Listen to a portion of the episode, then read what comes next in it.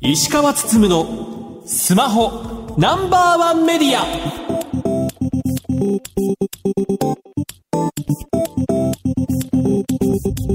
皆さんこんばんは。石川つつむのスマホナンバーワンメディア。パーソナリティスマホ携帯ジャーナリストの石川つつむです。アシスタントの松代ゆうきです。この番組は最新情報から役に立つ情報までスマートフォンと携帯関連商品の幅広い情報を発信する番組です。先週末ですけども私三重県の鈴鹿に行ってきましてはい。3年ぶりに開催された F1 日本グランプリを見てきました、おお、久々ですね。まあ、私も F1 はずっと見ていて、まあ、高校生ぐらいの時から見てるんですけどでその時はあの周辺宿が全然ないので、はい。結構サーキットに野宿したりとかしてたんですよそれ自由なんですね。その時は自由で寝袋持ってって野宿とかしたりしてですよ。で まあだいぶ大人になったので で今年はちょっとね電気自動車で行ってみようということで鈴鹿まで行ったんですけどええ鈴鹿サーキットの近くの民間駐車場に止めてサーキットに行くんですけどやっぱりサーキットの中ってめっちゃ混むわけですよ。ご飯買うにもすごい並ぶわけですよ、うん何を買うにしても。っていうことで考えたのがあの電気自動車の中にコンセントがあるのでは米を炊こうと。い。で今ちっちゃい5,000円ぐらいのはい。米が炊ける弁当箱ってあるんですよ。炊飯機能のある弁当箱みたいなのがあってですねはい。電気自動車のコンセントに挿しうん。で15分炊き二段式になっていて上の部分にレトルトカレーとか麻婆豆腐とか温められる。そうそうそう。うん。入れてご飯炊き。ででそれを持っていき、うん。でサーキットで合間に食べるとか。はいはいはい。まあ米だけでもなと思ってはい。ホットサンドメーカそれも？ーも持っていき 結構楽しくやってましたね。野宿しない代わりにごそうなんです。もうだからもう野宿する気でまんまでいて、うんもうあの寝袋とかあと布団的なものをもう持ってったりとか、うん時間が余るだろうからうちの車あの HDMI 端子もついてるんですよ。はい。なので XBOX も持っていき 車のモニターにうん。ゲームできるようにもしたりとかええあと Google TV スティックとかああいう機械があるので、あれも持ってってネットフリックスとか見れるようにしたりとか。調理器具とかゲーム機器とかつないでもバッテリーってそんなに減らないもんなんですか？全然減らないんですよ。すごいですね。だから聞いたら一般家庭の3日間分の電気が小さい電気自動車でも蓄えられると。あそんなにですか、うん、ただねあのこんな話したんじゃなくて。はいサーキット的にはやっぱすごいなと思ったのが、まあ、10万人来てるんですけど通信が結構快適なんですよ。うん。でやっぱ10万人で来ると、まあ、つながりにくいとかデータ流れないとかって昔ありましたけどやっぱりこう最近はまあそういった対策ができていてでたまたま Facebook 見てたら某通信会社の広報さんもうん F1 好きで見に来てたらしく、はいはいじゃあちょっと会いますかって言って現地で会って話を聞いたら、まあ、対策を打っていてグランドスタンド上かなんかにアンテナ同設して耐えられるようにすると。で実際レースの合間時間があったのでキングオブコントで見るかと思って TVer で ずっと見てたりしたんですけど TBS のお笑いの日とか見てたんですけど、まあ、それも快適に見れたりもしたので動画が見れるぐらいちゃんと各社ねネットワークを増強してやってると。まあいろいろとねあの花火大会とかうんいろいろとまあイベントがある中で対策打ってますけども音楽フェスとかやはりね、まあ、そういった経験もあってね10万人来ても大丈夫なネットワークね各社頑張って作ってるなというのをね改めて実感した次第です。はいはいさて石川さん今週の特集ですが先日行われたドコモとグーグルの製品発表をまとめて紹介していきます。それでは今週も30分間お付けください。番組のツイッターハッシュタグは SPNO1 です皆様からのつぶやきお待ちしています。石川つつむのスマホナンバーワンメディア。この番組は日本経済新聞社 BS テレ東他の提供でお送りします。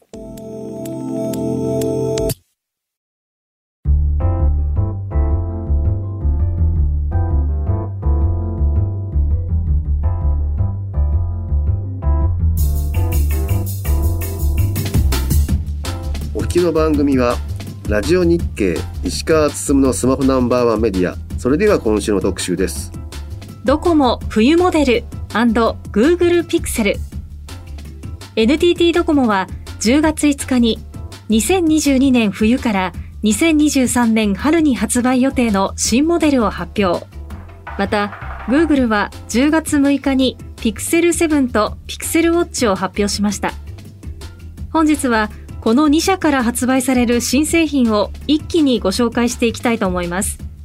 それで石川さんよろしくお願いします。はい。各社から注目製品が一気に発表されて、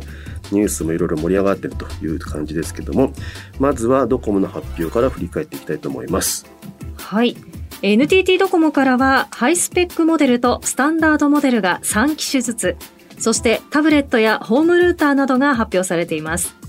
ハイスペックモデルは番組でも以前特集した Galaxy Z Fold 4と Galaxy Z Flip 4が発売済み。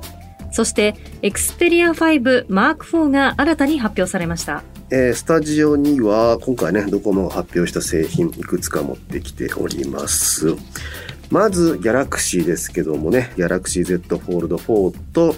Z トフリップ4ですけどもね、こちらはね、担当者さんにお越しいただいた話を聞いているので、これはね、番組のアーカイブぜひ聞いていただけたらなと思います。はい、でそんな中で、ソニーの Xperia 5 Mark IV が、えー、どこも取り扱うというところで発表になっております。こちらね、6.1インチの OLED の、まあね、120Hz の、まあ、表示というところで、5000mAh の電池というところで、カメラが 16mm、24mm、60mm というような構成になっています。で、やはりね、こちら 5M4 ですけども、1に比べるとちっちゃいと言いますか、手に持ちやすいサイズ感になってるなというところは感じられます。これね、毎年毎年ね、やっぱりその春先ぐらいに1が登場して、秋に5が登場するんですけど、ね、やっぱり1いいなと思って買うんですけども、ちょっとでかいなと思いつつ、で、5が出ると、あ、しっくりくるなみたいな。スリムですね。そう、スリムになっているというところですね。今回ね、カメラ、去年に比べると、3つのカメラというところで、望遠的なものはなくなってるんですが、一方で、電池サイズを大きくしたというところで、やはりね、やっぱり電池の需要という方がね、大きいのかなというところは感じられます。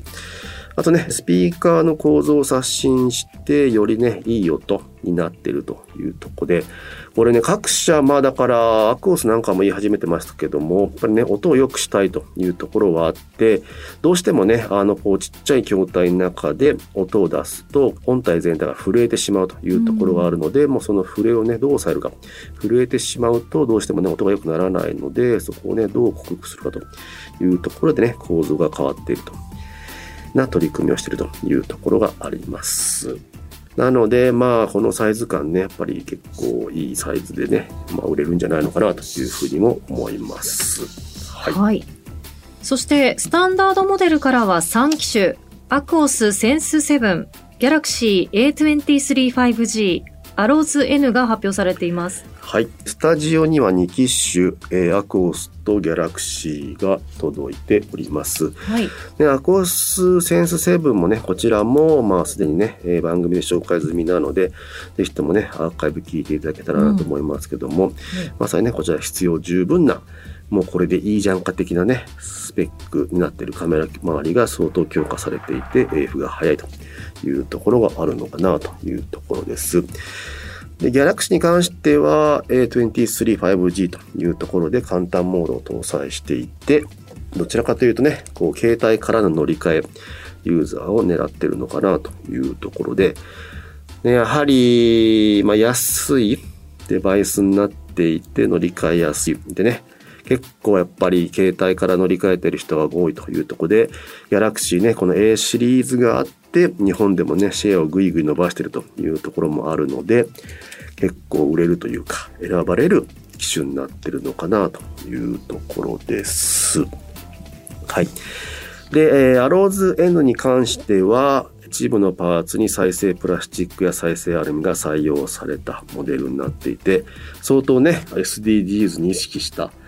ものになっているのかなと、これねあのシャープがアクオスウィッシュ。で、まあそういった取り組みしてましたけども、さらにね、アローゼルに関しては、まあそこを突き詰めてるという感じになってるんじゃないのかなというふうにも思います。今後もこういったものが増えてくるんですかね。そうですね。やはりまあ、そういったところで見せていくね、存在を出していくというものは増えてくるんじゃないのかなというふうにも思いますね。うんね、こちらまあね、リサイクル素材67%使用というところですし、電池持ちがね、4年続くという話をしてますし、最新 OS を最大3回までアップデートする。これね、なかなか各社アップデートを結構最近ね、言っていて、iPhone の場合、こうね、古い機種でも長く最新 OS 使えますけど、Android の場合なかなかそうはいかないというところある中で、約束するのは難しいですけども、アローデンとしては最大3回というふうに言っています。絶対3回だとはなかなか言えないみたいで この先ね、あの、OS が上がっていくと、じゃあこのチップサポートしませんよということもあるらしいので、はい万が一サポートできない可能性もゼロではないようなんですけども一応サポートすると言っています。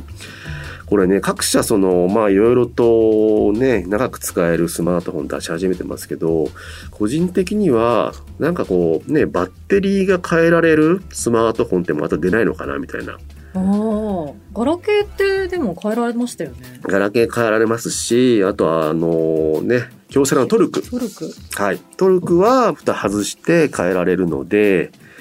ね、ああいったものが出てくると、やっぱ長く使えるよね、とかっていう感じになるんですけど、そういった議論もあるようなんですけども、まだまだね、内蔵タイプになってしまっているというところはね、今後ね、業界としても考える余地があってもいいのかなというふうにも思います。はい。さあ、そしてスマートフォン以外の製品としては、タブレットやホームルーターが発表になりました。はい。えタブレットに関しては2機種 D タブと D タブコンパクトというものが登場します。これね、やはりタブレットをね、まあ、需要が高まっていると言いますか、動画を家で見るという機会も多かったりもしますので、まあ、ドコモとしてもね、タブレットを出すというところで、D タブというブランドですけども、シャープとレノボが作るというものになっています。スタジオには D タブが届いてますけども、まあ本当ね、ノーマルな、本当にこう、ね、一般的なと言いますか、あタブレットになっていて、結構ね、いい感じに使えるんじゃないのかなというところですね。はい。なので、まあね、ドコモブランドなので、比較的お安く買えるんじゃないのかなというふうにも思います。あと注目はキッズ携帯が今回登場しますけども、キッズ携帯はカメラが搭載し、プラスメッセージでメッセージが送れるようになったと。まあ、限定した人ですけども、まあね、えー、送れるようになったと。で、やっぱり子供に持たせていて、じゃあ今どこにいるの？というふうな時に周りの写真を撮らせて、まあ親には送ってもらって、で、場所を確認するといったことができるので、やはりね、カメラのニーズというのはあるのかなというところですし、あと、ホーム 5G のルーターに関しては、光回線なかなか入れづらいという人からすると、5G 対応の、まあ、ホームルーターで、家をまあネット化しようというところでのニーズがあるのかなというところですね。はい。はい。NTT ドコモの発表、その他何か注目ポイントありましたか。そうですね。やはり、だいぶ、キャリアの発表って難しくなってるなというところがあると言いますか。はい、ね、メインどころの主力モデルはやっぱりメーカーが先に発表してたりもするので、いまいちこうドコモだけってものもなくなってきてるというところもありますしでどうしてもそういったタブレットとか携帯とかルーターとかっていうものだけがまあ、キャリア色の出せるものという感じになったりもします。あとね、結構まあ過去を振り返ってみると新製品発表と一緒に新サービス発表というのもあったんですけどキャリアが提供するね新サービスというものもなかなか難しくなっているので、この辺ね、なんとかドコモはね、えーまとめて今回発表してくれましたけども、キャリアの新製品発表って大変になってきてるなと。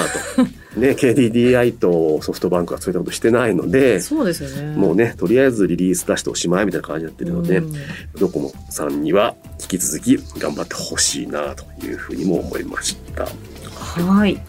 さあ、そして、Google からは春に予告されていた Pixel 7と Pixel 7 Pro、そして Google 初のスマートウォッチ Pixel Watch が発表されました。え今日は実機もスタジオに用意してもらっています。はい。先日、Pixel 6a が発売されたばかりですけども、Pixel 7と Pixel Watch が13日発売になっているというところです。すでにまあ手にしている人もいるかなというところですが、改めてね、使い勝手等々振り返っていきたいと思います。まず、えー、Pixel 7の方ですけども、スペック的に言いますと、まあ、Google のね、えーオリジナルチップである Tensor G2 が搭載されていますし、えー画面サイズ的には6.3インチの有機 EL というところで、えー指紋とか、あと顔認証となっていて、手ブレ補正が強化されてると。カメラは2つで広角と超広角というところです。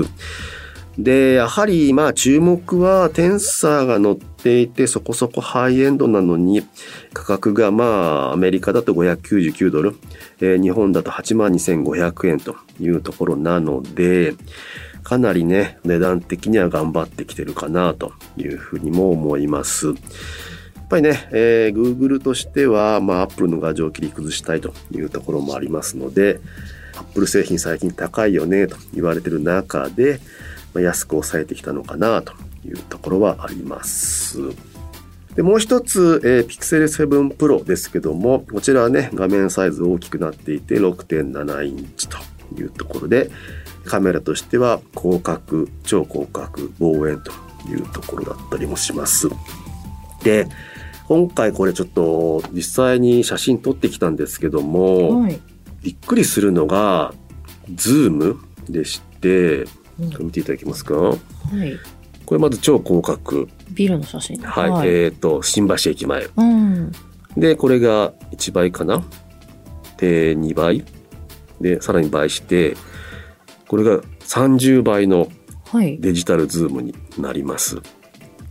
鮮明ですね、だいぶ。そうなんですよ。ね、これあの、もう駅前から撮ってるんですけど、ビルの屋上にある照明はいとか。看板とかなんですけど、めちゃめちゃブレずに、なんか、ズームっていう感じじゃないですね。そうそうそうそう、そうなんですよ。だから0.5、1、2、5、さらにデジタルズーム30倍かななんですけど、へデジタルズームかけてみると、通常のファインダーの中に、実際これね、ちょっと引いた画面も映っていてー、はいはいまあどこをズームしてるかがわかるという風になっていて、これ他のスマートフォンだと、やっぱり片手で持ったりすると、めっちゃ30倍って撮ってる段階でブレるんですけど、うんそこのブレも収まってると。いう風になっていてまあ、撮ると結構綺麗に撮れてるというところで、まあ相当ね、あの、テンサーの AI が効いてるのがよくわかるというところになっていて、やっぱね、カメラ周りの AI 処理は恐ろしいものがあるかなと。で、CM とかでもやっていたね、その前のモデルからでも使えた消しゴムマジックと呼ばれるものも今回ね、搭載されていて、背景に映ってるね、人をあっという間に消してしまうということも可能ですし、あと、昔撮ったような写真でね、ブレたような写真も AI が補正して、ブレをね、綺麗にしてくれるといったものもあります。で実際に試してみましたけど、ちょっとね、被写体によってブレが補正されたりされなかったりとかって、なんか得て増えてがちょっとあるっぽい感じはしましたけども、まあまあ、使える機能にはなっていたのかなというところだったりもします。はい。松代さん、実際見てみてどうですか？私、その、ピクセル7の方ですか？はい。その今、スタジオにある本体がすごく綺麗ななんかクリームレモン色のようなうん感じがちょっと目を引きました。そうですよね。綺麗はい。なんかこれっぽい系の色使いって流行ってるんですかね？多いですか？最う近。ん、なんか、なんか白でもないし、クリーム色でもない、その中間の爽やかな色っていうか。感じがいい感じですようね。ん、素敵だなと思います。はい。こちら、Pixel 7 Pro の方は12万4800円というところで、ね、他の Android スマートフォンハイエンドだと20万円近いといったものの中ではかなり頑張った値段になってるのかなというところがあります。はい、はい、このピクセルも第7世代になったということなんですけど、まあ、認知度上がってきてると思いますが日本での評価どうでしょうかね石川さん。いややはりねそのカメラ周りの進化っていうのは非常に大きいなと思いますしあとやっぱり他のメーカーと違ってもう Google バンバン CM 流してるので、うん、今もフワちゃん使ってたりもするので まあそれ認知度上がってるっていうところでなかなかねじゃあ iPhone から乗り換えるかっていうと結構いろいろ壁があるので難しいですけど Android ユーザーの中では Pixel の選択肢っていうのはね結構ありなんじゃないのかなというふうにも思います。うん、はいさあ、そしてもう一つ、えー、Google のスマートウォッチ、Pixel Watch のご紹介もお願いいたします。はい、スマートウォッチ、Pixel Watch もスタジオに持ってきております。こちらね、えー、Google、まあ、スマートウォッチを手掛けた Fitbit を買収して、まあ、その技術を投入しているというところです。で、まあ、最大の特徴は、まあ、本体丸いと。Apple Watch が四角なのに対して丸いというところもあり、うん、ちっちゃくてね、結構可愛いサイズ感になっているかなというふうには思います。ただこれ、丸いと時計っぽく見えていいんですけど、うん、逆に表示の文字量が少なくなると。角がないですからね。そうそう、角がないので、うん、そこがね、悩ましいとこだなというところで、アップルはアップルウォッチなんで四角いかというとそういった表示テキスト表示を優先するために四角してると、で一方で時計っぽさを優先すると丸くするけども表示は犠牲になるよねというところがあります。はい、で、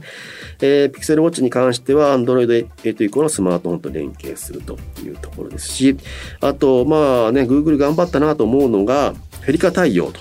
NFC FeliCa 対応してるというところが大きいのかなと。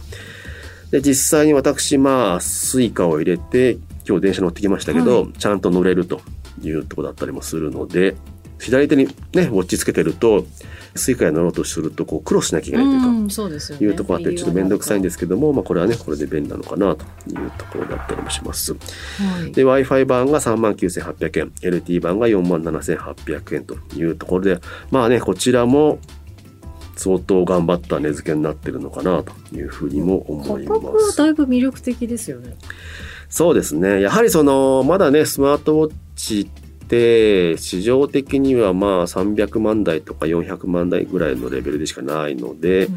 まだまだね、あの、持ってない人が多いという中で、とりあえずね、試してみようという人が多い中で、まあ値段って重要だと思うので、まあこの値段に出してきたというところは相当頑張ってるんじゃないのかなというふうにも思います。増代さん、この見た目どうですか？あのー、まあ、確かに角がない分、可愛らしさというか、持ちやすさはあるかなと。なんか腕時計でもごついの苦手っていう人にはいいのかなって気はしますけどね。うん、そうですよね。うんね、Android ユーザーなかなかスマートウォッチ選択肢ね、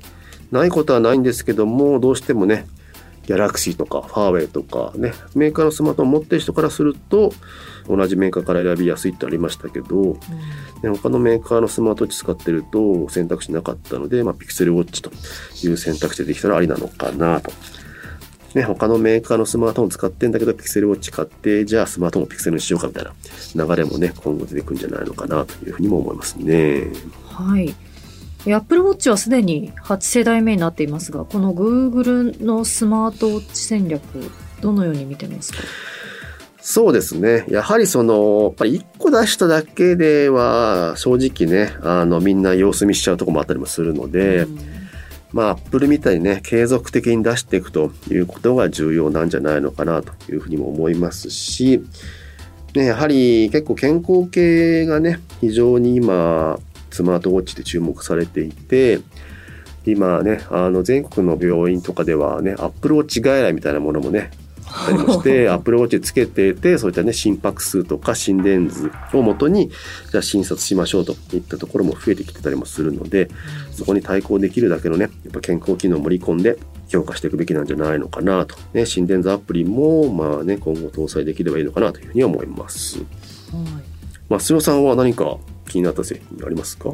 そうですね。あの、まあ、以前ゲストにお越しいただいたシャープのアコースセン7は、あやっぱりいいな、コスパ面でもうん。含めても全部いいなと思いましたし、ピクセルがその、なんて言うんだろう、前もちょっと言ったんですけど、CM やってる割に周りに使ってる人がそんなにいなくて、逆に気になるなっていうところもあるんですよ。うん確かにね、そうですね。だから、ちょっと使ってみるってなりなのかなと、人とは違うスマートフォンというところでまだまだね、ピクセルの存在感あったりもするのでね、そういった選択肢もありなのかなというふうに思います。はい。石川さん、こんなたくさん端末持ち込んでいただいてありがとうございました。よりがとうかったですよございましね。た。はい以上特集、ドコモ冬モデル &Google Pixel でした。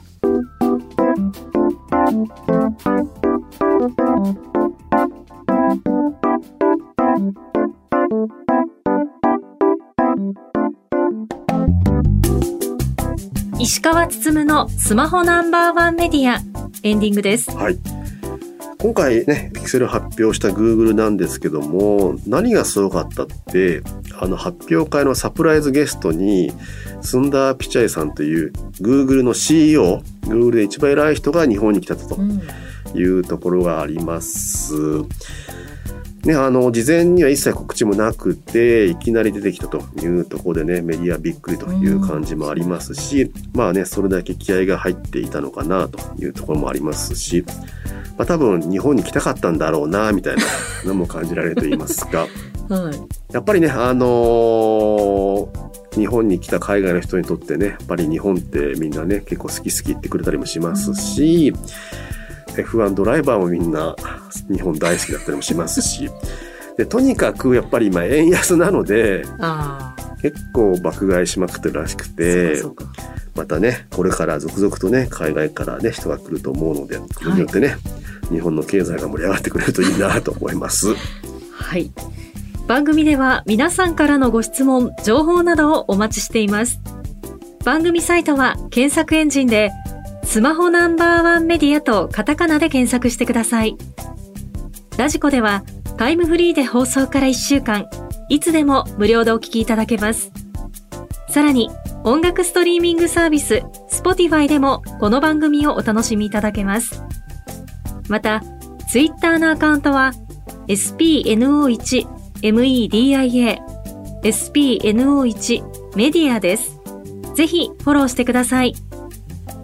石川つつむのスマホナンバーワンメディア。この番組は日本経済新聞社 BS テレ東他の提供でお送りしました。さて石川さん、来週ですが、先日新しいサービスを発表したイオンモバイルを特集します。ラジオ日経石川つつむのスマホナンバーワンメディア。お相手は？石川つむと松代ゆうきでした。カンタ。